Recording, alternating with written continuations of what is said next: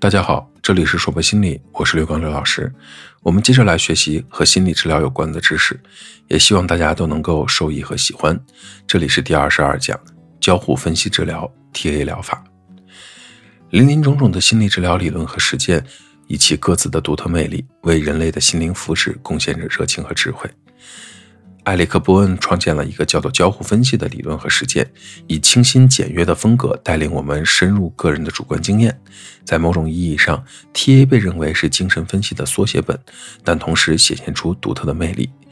从创始至今的半个多世纪，已经被全世界六十五个国家所吸收，并广泛的应用于个人成长、团体辅导、组织训练与公众教育当中。作为一名出生在加拿大的美国心理学家，埃里克·伯恩是 TA 的创始人，也是 TA 古典学派的代表人物。他在1910年5月出生在加拿大魁北克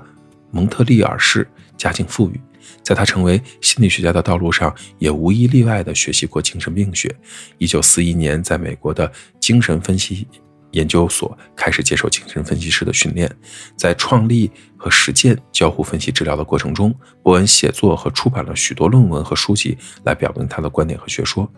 不论是成书于1947年的《运转中的心灵》，还是成书于1961年的那本《心理治疗中的关系分析》，都阐述了 TA 的理论；又或者是一964年出版的这本《人类之间的游戏》，都曾轰动一时。国际交互分析协会为 TA 下的定义是：这是一种人格理论，以及一种针对个人成长和改变的有系统的治疗方法。重点是关注个人的成长与发展。其理论呢，大致经历了四个不同的阶段。交互分析的理论包括结构分析理论、沟通分析理论、游戏分析理论以及脚本分析理论等等。在 TA 疗法的结构分析中，认为自我状态是可以分为三种结构自我和五种功能性自我的，这也是我们学习的重点。我们来看看，他认为呢，有一种叫做父母自我状态，是个人心态和行为中保护、控制、呵护、批评或者指导的倾向，源自于小时候对父母的模仿。这种父母自我状态又可以分为养育父母和控制父母这两种不同的功能。养育父母体现的是温柔的、接纳的、温暖的语气、安慰的目光或者手势；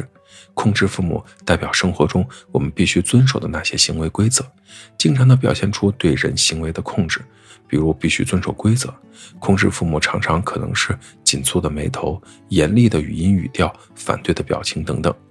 而成人自我状态是个人心态和行为中理性的一面，功能像计算机一样。尊重事实，并且试图通过寻找事实、处理数据、估计可能性等来更新决策，与专注、平衡、镇定的状态相联系。儿童自我状态呢，是根植于人内心的接近本能的情感和行为的倾向。在儿童自我状态中呢，也分为两类：一类叫适应儿童，一类叫自由儿童。适应儿童是接受来自父母或者文化而拥有的一些功能特点，主要表现为对环境的适应。这种适应，一方面体现为儿童自我在父母或社会要求表现出“好的，我去做”；另一方面也可以表现“我才不做呢”。在后者，尽管儿童自我违背父母的要求，但仍是以父母的愿望和要求为准绳的，所以依然被看作是适应儿童的一部分。自由儿童呢，则是直接的表达需求，具有直接的自发的特点。自由儿童像真正的儿童那样，更多的表现出接近本能的需求和愿望。具有儿童的心态，或者希望得到他人的批准，喜欢立刻的回报。在日常生活中，我们经常可以从说话人异动感情的语音语调中辨别出这种心态。就像一名孩子向妈妈抱怨弟弟淘气，可总是我受到批评比较多，这种时候用的语调是一样的。在某种意义上来说，父母自我和儿童自我都是感性的、非现实性的；成人自我则是理性的、现实性的。类似于自我、本我、超我的概念，其中父母自我状态和儿童自我状态大部分来自于童年，父母自我外化而来，儿童自我源自内在。当个体处于儿童自我的时候呢，他应用了小时候的感知和行为方式；当他处于父母自我的时候，则应用了小时候父母的表达方式。成人自我呢，则是针对目前的情况，使用客观理性的态度和行为模式。在伯恩看来。除去所有儿童自我和父母自我，剩下的就是成人自我。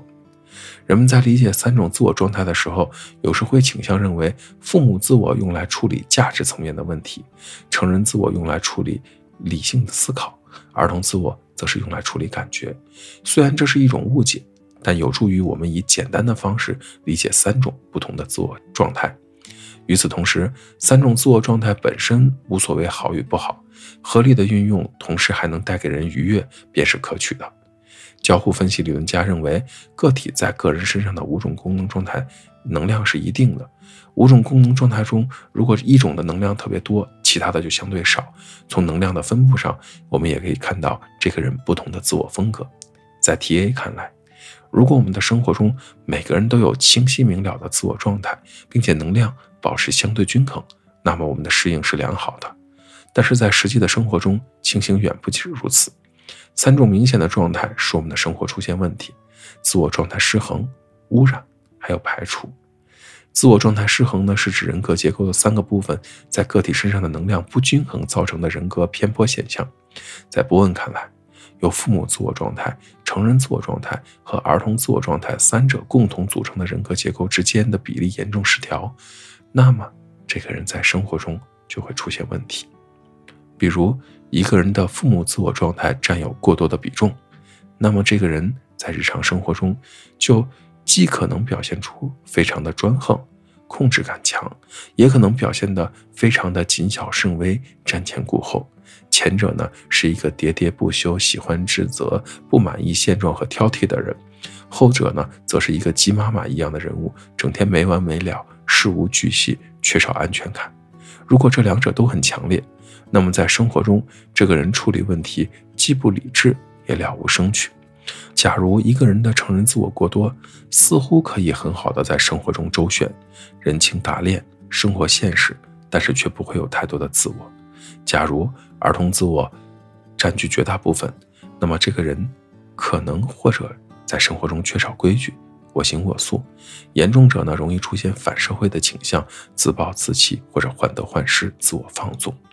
更为严重者，可成为自我中心的躁狂者，或者过分的拘泥于现实的要求，唯唯诺诺，成为没有自我的压制者。极端的情形是什么呢？这个人既渴望自由自在的生活，又在现实生活中感到极度的无奈，那么很容易走向精神分裂。污染呢，是指父母自我或者儿童自我中的一种或者两种对成人自我的入侵，以至于造成混淆或者模糊的情形。一个自我状态的混淆的人呢，可以认为自己的行为是理性而成熟，可是，在别人看来，他可能是幼稚又顽固的。至于模糊的情形，典型的状况是人类的偏见的形成和种种不切实际的幻想。举个例子来说好了，一个男孩子小的时候从严厉的父亲那里接受了“女人就是头发长见识短”这样的观念。当他站在这个污染的立场说话的时候，他坚信这个是事实，并且提出了很多的事例来证明事实就是如此。他长大以后也认为所有的女人都是这样的，使自己无论在职场上和女同事的相处，还是在家里和自己妻子的相处，都显得困难重重。同样，一个女人如果从婚姻挫败的母亲那里接受男人都不是好东西这样的观念，那么，在他成长以后，和男人相处中也会充满了疑虑和不信任感，以至于可能影响到亲密关系的建立。如果是儿童自我污染了成人自我，通常的情景是种种不切实际的幻想。典型的情况呢，就像青春期的中型妄想症。一个男同学默默地爱上了一个女同学，便认为那个女同学对自己也是有意思的。无意间回头，正好碰上了女同学的目光，女同学。微微的一笑，男同学便心花怒放。第二天，男同学发现女同学和自己的座位近了一排，再回头，女同学以同样友好的目光。于是，男同学不能自持，认为女同学所做的事情都是为了自己。是，但事实上，女同学仅仅是无意识的出于友好。如果一个人的父母自我和儿童自我同时污染成人自我，那太可怕了。这个人可能又顽固又不切实际。而排除呢，是指个人生活中很少或者几乎不使用某种自我状态的情形。在这种情况下，某种被排除在外的自我状态并非消失了，而是不被使用。所以，个人在生活中便以一种压制的僵化的方式来处理现实问题。一个排除父母状态的和儿童自我状态，只使用成人状态的人，只是一个充分的现实的人，是一个物化的人、异化的人，既没有情感，也没有情趣。一个排除儿童自我状态的人，可能了无生趣、刻板僵化；一个排除父母自我状态的人，可能因为缺少行为规则而没有内心的约束。健全而理性的个人呢，在生活中是灵活的运用各种自我状态，并且适当调换。简单的说，你得像变形金刚似的，在不同的条件下、状态下转换出不同的人格状态，这样呢就是良性的。所以，T A 对于排除的治疗是帮助个人找出被排除到的自我状态，协助个人将排除掉的自我状态重新整合到个人的自我状态当中去。